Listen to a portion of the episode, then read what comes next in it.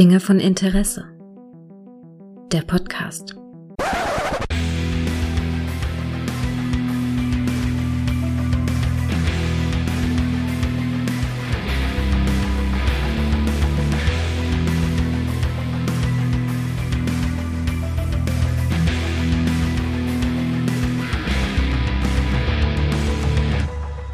Hallo und herzlich willkommen zu der spontansten Folge von Dinge von Interesse, die es überhaupt je gegeben hat. Ein kurzer Mikrofoncheck für ein anderes Projekt ergab, dass ich mit der lieben Sabine, der Podcastläuferin, nochmal ganz kurz eine kleine Folge mache. Hallo Sabine! Hallo Gregor, danke für die technische Unterstützung. ja, Moment, man muss sagen, am Ende hattest du eine bessere Lösung, die viel einfacher war als meine Idee und ich stehe jetzt doof da. ja, ja, jahrelanges MacGyver schauen muss auch irgendwann Vorteile haben. Ja, total, total. Ja, wir haben gedacht, wenn wir eh schon kurz miteinander sprechen, weil wir einen Mikrofoncheck machen, dann können wir ganz kurz über vielleicht ein, zwei Themen sprechen. Und äh, eins, was sich anbietet, ein ganz, ganz aktuelles, ein ganz brandheißes Thema. Star Trek. Wie zufrieden bist du mit Paramount Plus im Moment, Sabine? Also ich habe es jetzt zum ersten Mal abonniert. eigentlich, eigentlich nur wegen Strange New Worlds. Ich auch. An dem Tag, wo es rauskam, damit die einen Strich machen, dass ihr hat's da abonniert und sowas. Mhm. Und äh, ich finde die Oberfläche noch etwas seltsam. Also ich kann auch nicht immer sehen, weitersehen, die Folgen, die ich schon gesehen habe. Und was natürlich jetzt ein Tiefschlag war, war, dass sie auf einmal geschrieben haben, völlig aus der Kalten, dass sie äh, Prodigy einstellen. Ja. Die, die fertig produzierten Folgen noch nicht mal äh, ausstrahlen, senden. Also ist ja nicht nur ein, ein, Schlag ins Gesicht für uns Fans, sondern auch für die Kreativen, die ja viel Arbeit und alles reingesteckt haben. Ja, und die jetzt in bester ähm, Star Trek-Manier auch noch versuchen, ein bisschen optimistisch in die Zukunft zu gucken und zu sagen, wir sind jetzt quasi auf der Suche nach einem neuen Zuhause. Äh, das heißt, sie haben sich schon sehr damit abgefunden, dass da wohl irgendwie kein Weg zurückgeht. Also, der Stand ist im Moment der, gestern zum Zeitpunkt der Aufnahme hat Paramount bekannt gegeben in ihrer unendlichen Weisheit, dass sie ähm, Star Trek Prodigy einstellen nach der zweiten Staffel. Die zweite Staffel ist gerade in den letzten Zügen der Produktion, kann man sagen. Ne?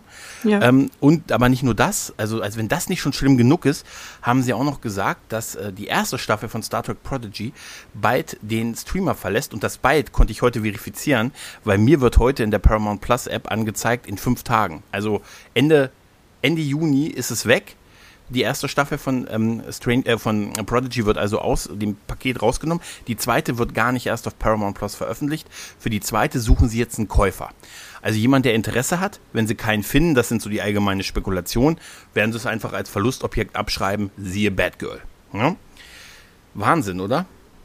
Wahnsinn. Es ist, ein, es ist total irre, weil eigentlich haben sie ja damit gestartet, um neues junges Star Trek-Publikum zu gewinnen. Weil sind wir mal ehrlich, wir sind alle jetzt um die 40, Was? sind alte Star Trek-Fans, aber Was? es gibt äh, ja so ein bisschen. Manche sind 25. aber es gibt halt äh, kaum Nachwuchs an, an neuen Star Trek-Fans, außer wo jetzt die Eltern die Kinder zwingen, das mitzuschauen. Ja, aber es ist ja ganz selten, dass jetzt jemand äh, ohne Vorbelastung familiärerseits äh, zu, zu Star Trek findet, dass da eine neue Generation heranwächst. Und da war ja genau das Ziel gewesen mit Prodigy, auch über die Ausstrahlung, über Nickelodeon, ein, ein Kindersender. Und auch, wie sie es äh, aufgebaut haben als Animationsserie, damit ja nun wirklich äh, Kinder für Star Trek zu begeistern, für die Ideale von Star Trek, die Ideen dahinter. Und sie mhm. haben es ja auch sehr schön gemacht mit ja. den äh, Erklärfolgen immer am Ende von Kate Mulgrew, wo sie gesagt hat, um was ging es heute? Heute ging es um Teamarbeit, darum ist Teamarbeit wichtig. Was können wir daraus lernen?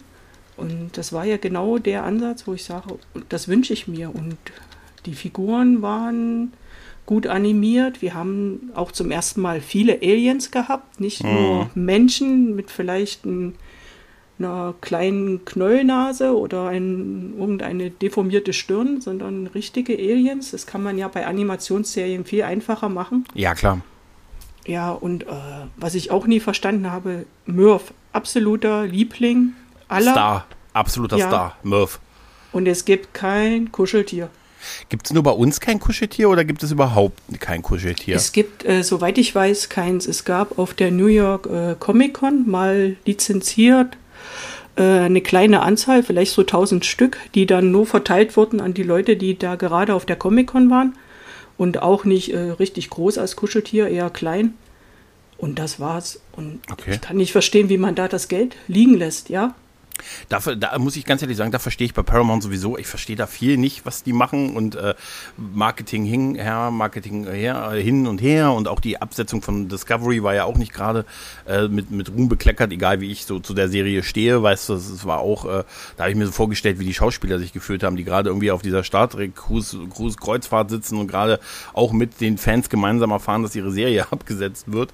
Ähm, das ist, weißt du, Star Trek Prodigy, ich hätte auch nicht gedacht, aber die, ich fand, als ich sie dann gesehen habe, war ich sofort begeistert, wie mir, es wurde mir auch rangetragen, dass sie sehr, sehr gut ist und ich hatte mit, an der Serie so gar keine Erwartung und bei der ersten Folge dachte ich noch so Star Wars mäßig und so, aber dann fand ich es wirklich toll, weil es, wie du schon sagst, so die Ideale von Star Trek sehr, sehr gut verkörpert und äh, ich mag auch den Animationsstil und das alles. Also das fand ich alles super und umso trauriger bin ich bin ich jetzt. Also nicht nur über die Absetzung, weil ich habe in irgendeinem Artikel habe ich auch gelesen, dass sie gesagt haben, es ist halt datenbasiert, dass die dass es abgesetzt wird. Ich vermute, das bedeutet, dass die Abrufzahlen einfach nicht besonders hoch gewesen sind und dass sie dass die jetzt alles rauswerfen, was nicht wirklich nachträglich, was nicht wirklich Abos bringt. Machen wir uns nichts vor. Da, da wird der Messstab der Messstab wird wahrscheinlich ähm, Abrufe sein und natürlich noch besser sind, ab, ähm, sind ähm, neue Abos. Und äh, deshalb, glaube ich, haben wir unser Schäfchen beigetragen, als wir Star, äh, hier Paramount Plus äh, abonniert haben zu dem Start von Strange New Worlds, weil das scheint so der Goldstandard im Moment zu sein. Weil was haben sie noch? Das ist dann die einzige Realserie, die übrig bleibt. Aber da hatte ich in diesem Artikel, was ich gerade meinte, da hatte ich schon gelesen, dass sie es äh, zum, ja, die werden das Ende Juni aus dem rausnehmen, weil da das Physika fiskalische Jahr irgendwie um ist bei Paramount. Jeder endet ja sein Jahr anders und so. Und dann werden sie es da sicher rausnehmen. Also sie schreiben, sie nehmen es wohl raus. Ich, ich hörte zwei Theorien um Speicherplatz zu sparen und äh, weil sie dann die Writer nicht bezahlen müssen mehr, weil die Folgen ja nicht mehr online sind und nicht mehr konsumiert werden müssen. Beides buh, ehrlich gesagt. Ähm, und sie suchen halt jetzt einen neuen Käufer, aber wer soll das sein? Also wer kauft denn jetzt eine Star Trek-Serie, die abgesetzt wurde, animiert, die beide, die, die von zwei Firmen kommt, die sie beide offensichtlich nicht wollen. Nickelodeon will sie ja auch irgendwie nicht haben die scheinen ja wohl auch nicht von der Zusammenarbeit so begeistert gewesen zu sein. Also wirkt es auf mich so, weil ne, war ja auch marketingmäßig. Auf einmal konnte man die Folgen auf Deutsch über in Österreich und der Schweiz und so sehen von aus dem Nichts raus, aber bei uns war nichts zu hören und so und alles. Also es ist ähm, alles so ein bisschen ganz, ganz merkwürdig, was da abgelaufen ist. Und ähm, ja, und jetzt, wer, wer soll das kaufen, Sabine? Kaufst es du es? Ich weiß es nicht. Vielleicht als äh, wirklich als hartes Medium dann wieder als Disc. Ich hatte eigentlich vor mir nicht mehr äh, die Schränke vollzustellen mit DVDs, aber mhm. langsam bleibt dir ja nichts anderes mehr übrig, wenn du, wenn du Sachen sehen möchtest. Was ich halt so krass finde, ist, wir haben das Ganze ja schon bei Bad Girl letztes Jahr durchgehabt, dass sie gesagt haben, wir bringen den nicht raus, wir schreiben den ab. Soweit ich das steuerlich als kompletter Laie verstehe, wenn die das steuerlich abschreiben, zumindest wäre es so in Deutschland, darfst du danach damit kein Geld mehr verdienen. Das Ding ist also weg. Also es ist nicht veröffentlicht, es gibt damit kein Geld, es wird als Verlust abgeschrieben, wird dann, geht dann von der Steuer, musst du halt entsprechend weniger bezahlen und das scheint dann durchaus bei dem einen oder anderen Projekt lukrativer zu sein, als die Veröffentlichung zu sein. Ähm, okay, ist halt so. In den USA wird es wahrscheinlich ähnlich so sein. Und ähm, wenn das jetzt so ist, wenn sie keinen Käufer jetzt finden und dann, also dass sie es nicht mal in Erwägung ziehen, es selber dann noch rauszubringen. Weißt du? Dass sie, sondern dass sie sagen, nee, äh, nee, also entweder finden wir jetzt einen Käufer, weiß ich nicht, Netflix, ich gucke in deine Richtung, bei dir liefen auch mal Shorttracks, ne, oder so, ne, aber äh, was ist denn das für eine Art? Also, das heißt, wenn wir jetzt kein Käufer, also wenn jetzt kein Käufer gefunden wird für eine abgesetzte animierte Star Trek Serie, die von ihren beiden Müttersendern, Vätersendern nicht gewollt wird, im Prinzip, wer, so, wer auch immer das dann kauft, wenn er nur für ein Apfel und ein Ei, aber was denn das, dann wird das gar nicht rauskommen. Dann ist die zweite das, Staffel kommt weg. Die sehen wir nie. Ja, ja. ja. Es ist unglaublich eigentlich, oder? Das ist verrückt. Zumal sie ja gestattet sind. Wir werden die neue Heimat für Star Trek. Das ja. war ja der, der einzige Grund, warum ich gesagt habe, okay, ich mache jetzt doch Paramount Plus. Mhm. Dann kann ich wenigstens alles äh, über eine App schauen und muss nicht hin und her springen zwischen verschiedenen Sachen und dann doch noch irgendwie Pluto TV schauen zu komischen Zeiten, sondern okay, ich habe es jetzt hier einmal alles zusammen. Aber das widerspricht ja allem, was sie uns erzählt haben. Ja. Und ich weiß nicht, ob sie jetzt Geld brauchen für den, den Film, den sie drehen wollen oder Ja, oder die, die eher das Zusammenlegen mit Showtime wahrscheinlich. Ja. Du, vielleicht ist Star Trek auch doch nicht die große Marke, von der sie sich erhofft haben, dass die den Streamer irgendwie so halbwegs äh, verkauft. Vielleicht ist das auch so. Also ich habe, du hast vorhin ja gesagt, es kommen so wenig junge Leute nach. Das habe ich auch immer gedacht und ähm, dass da dachte ich mir, das ist auch so ein bisschen, ne, so ein bisschen das Franchise, Franchise von früher. Hatte das dann auch mal auf Twitter geäußert. Dann gab es aber auch gleich relativ viele Leute, die mir dann geschrieben haben, nein, ich kenne den und den und den und den. Die haben auch, die sind 20 oder so und die haben damit angefangen. Klar scheint es irgendwie schon so ein bisschen aus dem Umfeld der Leute zu sein und so, aber durchaus, ich weiß nicht, ob es nicht auch Nachwuchs dazu gibt. Vielleicht nicht in dem Umfang, aber ich kenne da halt auch keine Zahlen. Im Gegensatz offensichtlich zu Paramount, die gesagt haben, nee, das ist es uns nicht wert, es verkauft uns anscheinend keine Abrufe. Also in diesem einen Artikel stand halt ganz konkret drin, dass sie es aufgrund der Datenlage entschieden haben. Und das kann ja eigentlich nur sein, dass man mit den Abrufzahlen halt nicht glücklich ist und dann Disney Plus fährt ja im Moment sowas ähnliches. Die haben so eine Serie wie Willow offline genommen. Ne? Weil es offensichtlich günstiger ist, die dann nicht mehr auszustrahlen, weil man keine Kosten nach hinten mehr hat, weil man Autoren ja nicht mehr bezahlen muss und so und oder Leuten irgendwelche Tantiemen geben muss. Dann nimmt man es eher offline. Und ja, das ist verrückte Welt. Das ist das Ende des Streaming-Traums, glaube ich, so ein bisschen, oder? Ja. Ein bisschen, ja. Aber ich hatte, ich hatte ähm, Benjamin Stöbe getroffen, als mhm. ich äh, in Eberswalde sein Museum besucht hat. Mhm. Und er hatte mir erzählt, er hatte einen Vortrag vor einer achten Klasse und seine erste Frage war, äh, wer kennt denn Star Trek? Und hat sich kein Mensch gemeldet. ist das mit Yoda? ja, also du, das war auch vorher so. Also wie gesagt, sind ja immer nur so kleine Ausschnitte. Ich hätte auch eher gedacht, dass da nicht mehr, dass das nicht mehr so viele Leu neue Leute zukommen. Also dass da heute vielleicht irgendwie, weiß ich nicht, 18-Jährige sitzen und sagen, Mensch, Mensch, diese Michael Burnham, die ist eine ganz coole, ist eine ganz coole Person. Und oder ich weiß nicht, mit Picard, da habe ich mich jetzt neu drin verliebt, wie wohl dieses TNG ist, was er früher gemacht hat und so.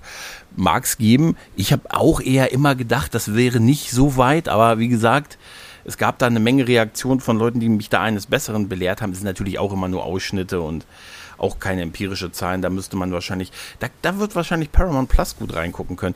Die müssen halt nur genug Leute finden, die einen Streamer abonnieren und dann gucken sie mal so aufs, auf die Alterskurve und dann ne, und sehen, da kommen da Leute nach. Wie ist das so perspektivisch in die in die Zukunft gerichtet? Ne? Aber auch wie du sagst, auch mit dem, dass sie da so Sachen wie so Murph-Sachen, ich meine, was hat uns Star Wars, wie viele Baby Yodas haben die uns, äh, Baby Yodas, ja, du weißt schon. Ne? Du bekommst ihn ja ne? überall. Ja. Im, im, im Supermarkt, als, äh, als Schlafanzug, als, als T-Shirt, als was weiß ich, ja. Rotbüchse. Ja, überall. Ich habe das, habe das bei Kollegen, die wahrscheinlich gar nicht mehr wissen, die wahrscheinlich nie Mandalorian gesehen haben.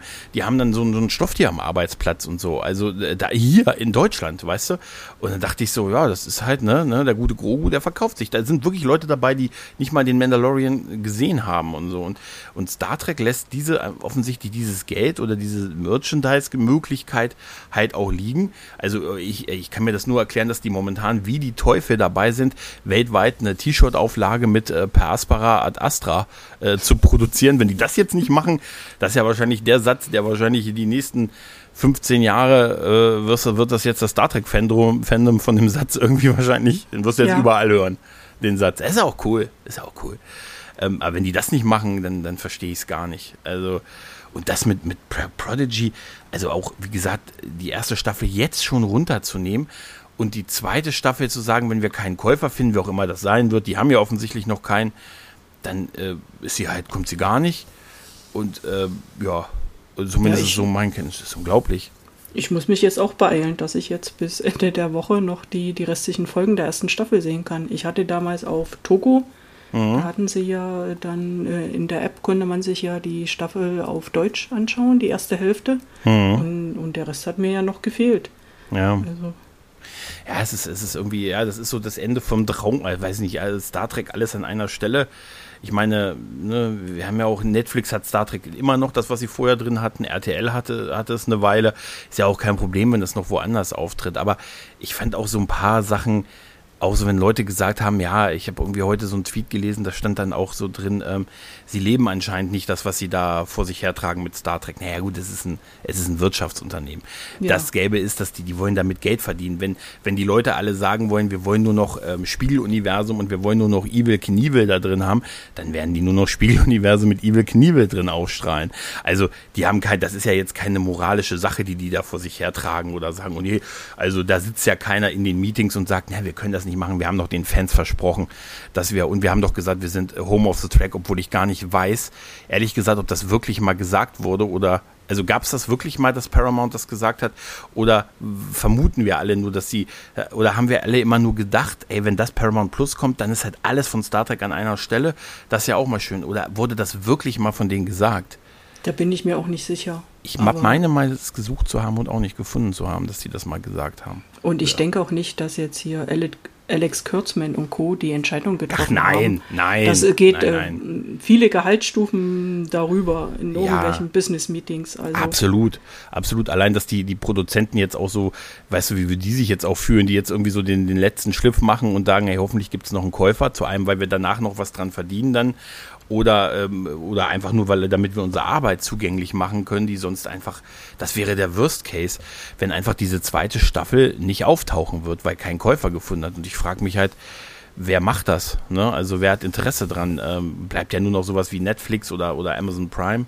Ähm, oder wie du schon sagst, vielleicht wird es dann physikalisch rauskommen. Dann wird es aber, die Chance, dass es in Deutschland auf Deutsch rauskommt, ist dann sehr minimal, würde ich mal sagen. Ja. ja.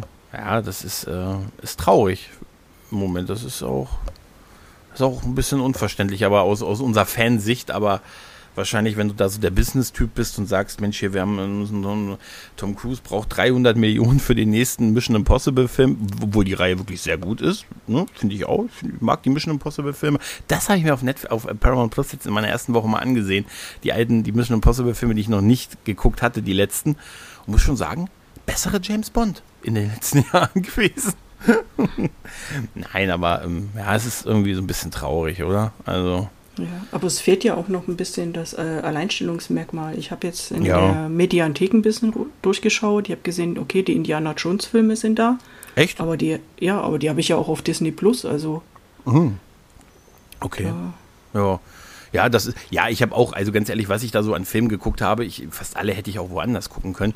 Ähm, also, oder die, also ich hatte hier Project Peacemaker, hatte ich mir angeguckt und äh, Breakdown, auch ein toller Film mit Kurt Russell, aber das hätte ich, glaube ich, auch alles auf Prime gucken können. Aber ja, mal gucken, ey, es sind, sind ein paar interessante Eigenproduktionen da und die haben halt einen großen Backkatalog Paramount. Mal sehen, was sie, was sie daraus machen. Aber dieses, äh, dieses, dieses Verhalten mit Absätzen, die, also ich kann mir das gar nicht, überleg dir das mal, sie kündigen die Absetzung an, kündigen an, dass das, was da ist, wieder rausgeht und das, was noch neu erstellt wurde, eventuell nicht kommt, wenn es keinen Käufer findet.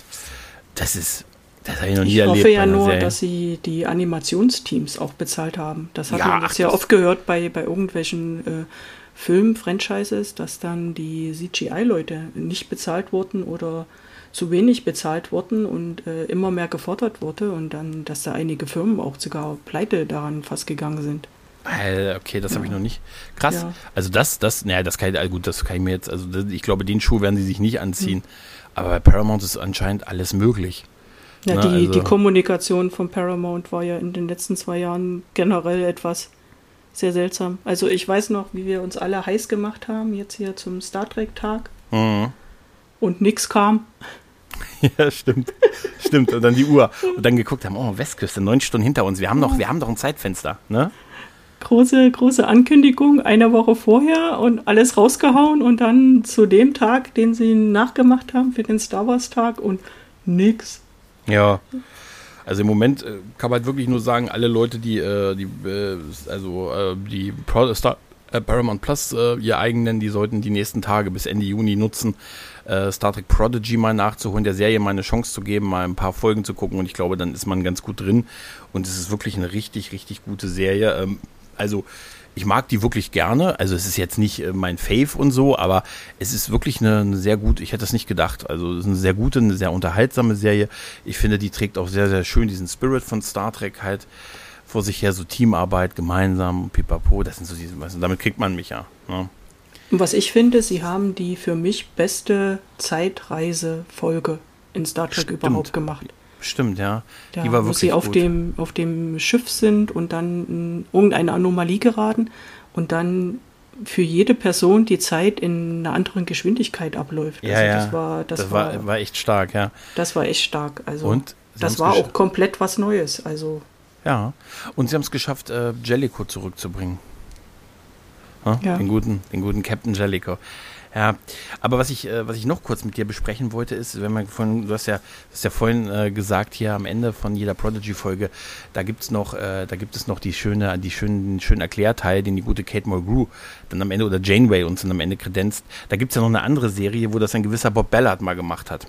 Und nämlich Sequest, wer ja, sich genau. daran erinnert. Sequest. Und da hast du jetzt einen Podcast gestartet, den äh, Darwin Pod. Und möchtest uns ein bisschen was drüber erzählen? Ja, also ich habe mit äh, Patrick alias Chrysomelis mhm. äh, aus eigentlich aus einer Laune heraus äh, bei Twitter, ich glaube, du warst dabei, du warst der Zeuge der ersten Stunde, hat Patrick geschrieben, na, wer will denn überhaupt schon einen Sequest-Podcast machen? Und ich dachte, oh, Sequest ist cool. Dann habe ich einfach mal gesagt, naja, lass uns mal reden. Und aus dem Reden wurde etwas mehr reden. Dann habe ich mir die DVD-Box bestellt, weil man es leider in Deutschland nirgendwo schauen kann. Es wird nicht, nicht gestreamt, es läuft nicht im Fernsehen. Und jetzt haben wir die Nullnummer aufgenommen und veröffentlicht und jetzt, jetzt habe ich einen Podcast. Das ist so, das ist, ey, das ist wirklich toll. Und äh, ich habe gehört, ihr habt die Pilot, den Pilotfilm schon, schon aufgenommen, so hinter den Kulissen. Ja, er ist schon, schon aufgenommen. Der Pilotfilm kommt äh, nächste Woche raus und, und heute haben wir ganz frisch die zweite Folge aufgenommen. Und mm. unser Ziel ist auch, wie äh, bei Sequest, am Ende der Folge immer irgendwelche kleinen Science-Fakten nochmal zu erzählen und äh, die, auch die wissenschaftlichen Hintergründe zu erläutern und auch um zu schauen, okay, wie funktioniert äh, Sequest heute noch? Kann man sich mhm. heute noch anschauen? Wie gut ist es gealtert? Weil es ist ja auch eine Serie aus den 90ern. Mhm. Und äh, spannend ist ja auch, Sequest spielt ja in unserer Vergangenheit, aber der damaligen Zukunft 2018. Ach, stimmt. Wie hat man sich die äh, Zukunft vorgestellt? Stimmt. Mitte der 90er, 94. Und äh, wie sehr spiegelt das jetzt unsere Realität wieder? Das ist, das ist faszinierend, wo du das sagst, 2018. Ich weiß noch, als ich damals Sequest gesehen habe, am, ich glaube, Sonntagnachmittag auf RTL, ne, habe ich immer noch gedacht, Mensch, ist so lange hin, ne? Und jetzt sind das, und jetzt ist das fünf Jahre her, 2018. Jetzt ist es, ist es schon vorbei, ja. Und wo ist mein, wo ist mein Unterseeboot? Wo ist mein ja. Unterseeboot? Wie wird denn euer Veröffentlichungsrhythmus äh, sein? Also alle 14 Tage, jede Woche, ja. jeden, Fre jeden Sonntagnachmittag? Äh, wir veröffentlichen zum Darwin-Donnerstag. Mhm. Und das wird dann alle 14 Tage äh, erscheint eine Folge.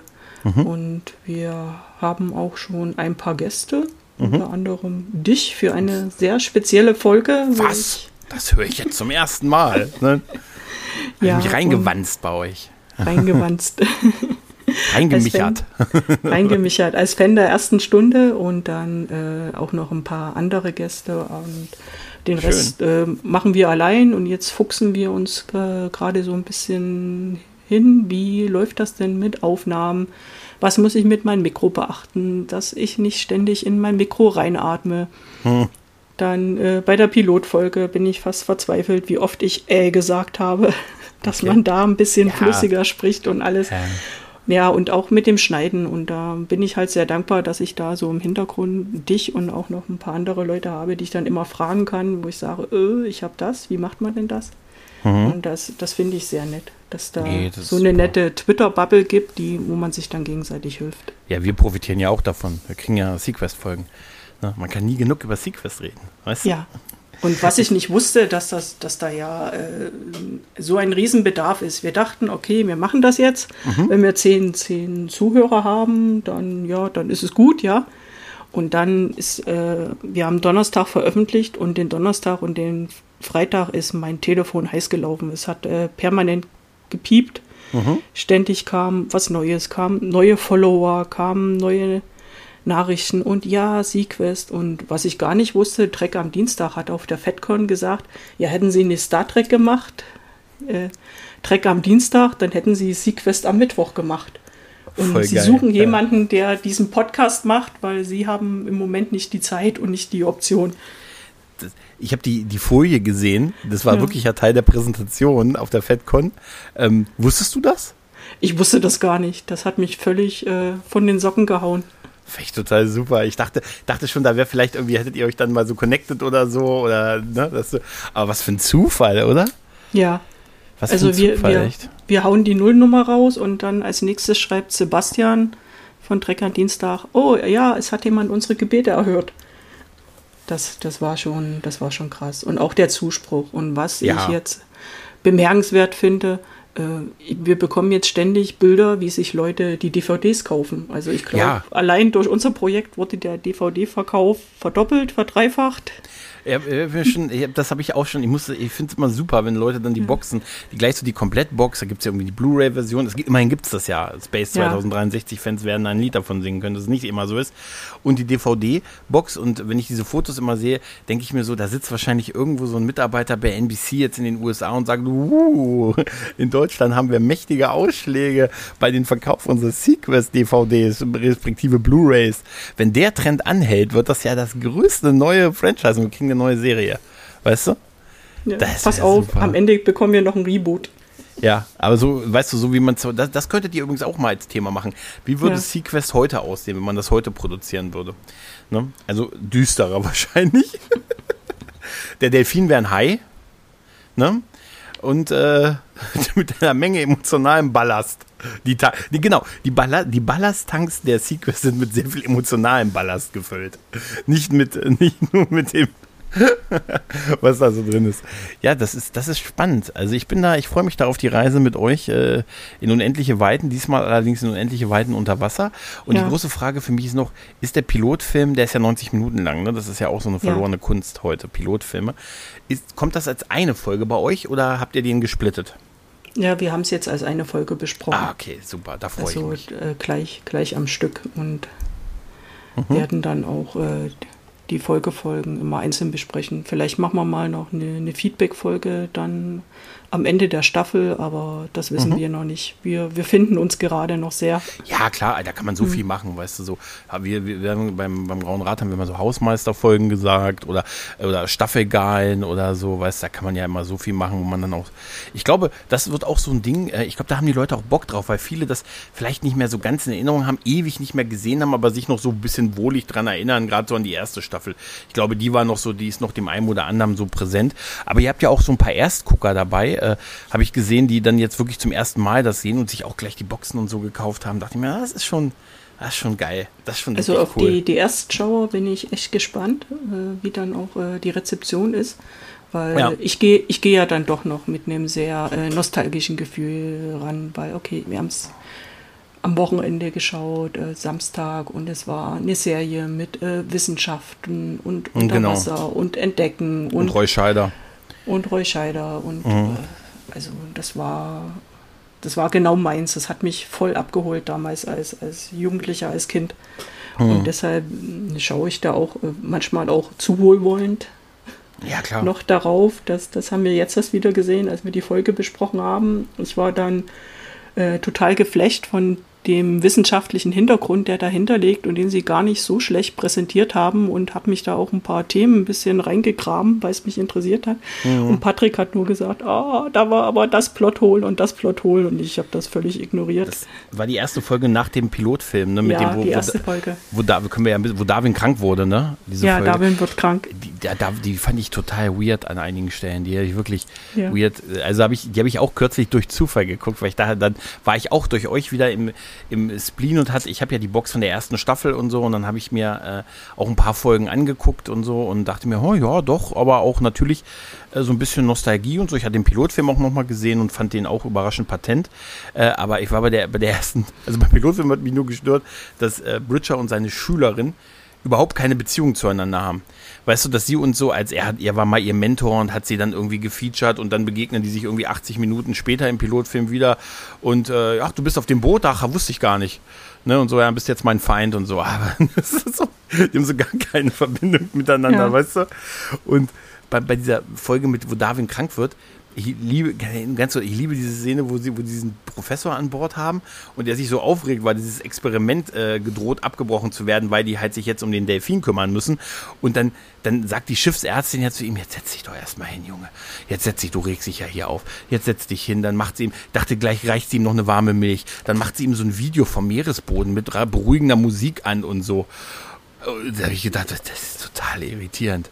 Sabine. Ja, das war, das, das war schon echt weird, zumal die ganze Zeit schimpft er über den Delfin und dann bekommt ja. er zur Beruhigung ein Delfin-Video ja. und beruhigt sich dann auch und li liegt dann völlig entspannt, als wer weiß, vielleicht hat sie ihm noch irgendwas ins Wasser getan. Ja, also ich habe das, ich fand diese ganze, weißt du, der rea, rea, äh, regt sich total auf, redet da gerade mit dem Flottenadmiral und so und kommt da auch nicht weiter und will eigentlich die Entmachtung des Captains haben. Und dann sagt nur die Schiffsärztin, jetzt setze dich erstmal hin.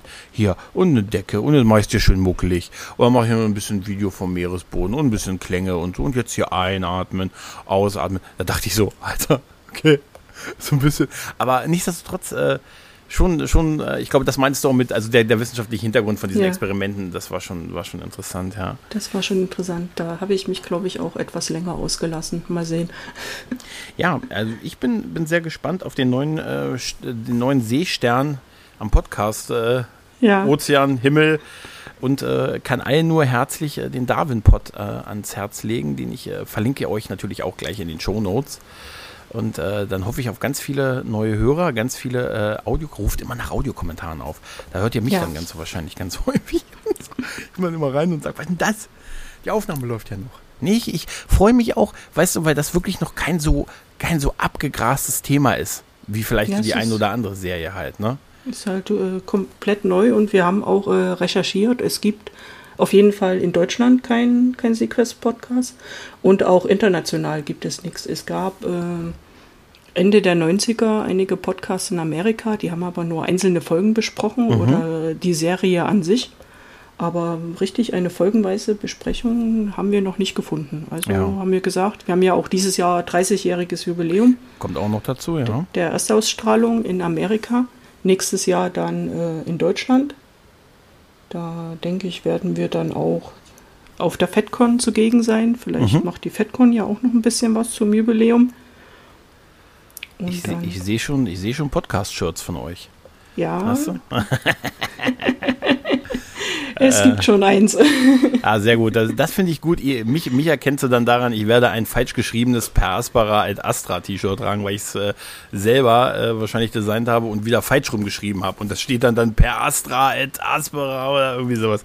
Also dann denke ich, ja, dann denke ich, ich bin cool. Du bekommst dann von mir ein Admare per Aspera. Oh, super. Ja. Sehr gut. Hier habt ihr es gehört. Hier habt ihr es gehört.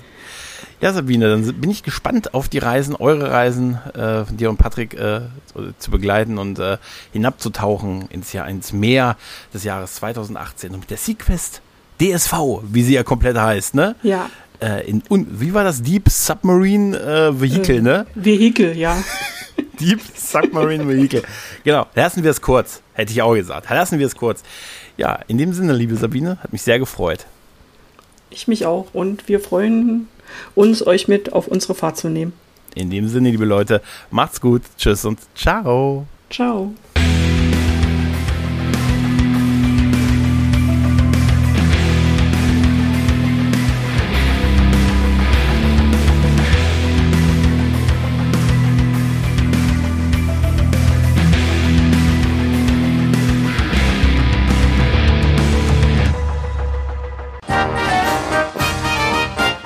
Eine Produktion des Podcast Imperiums.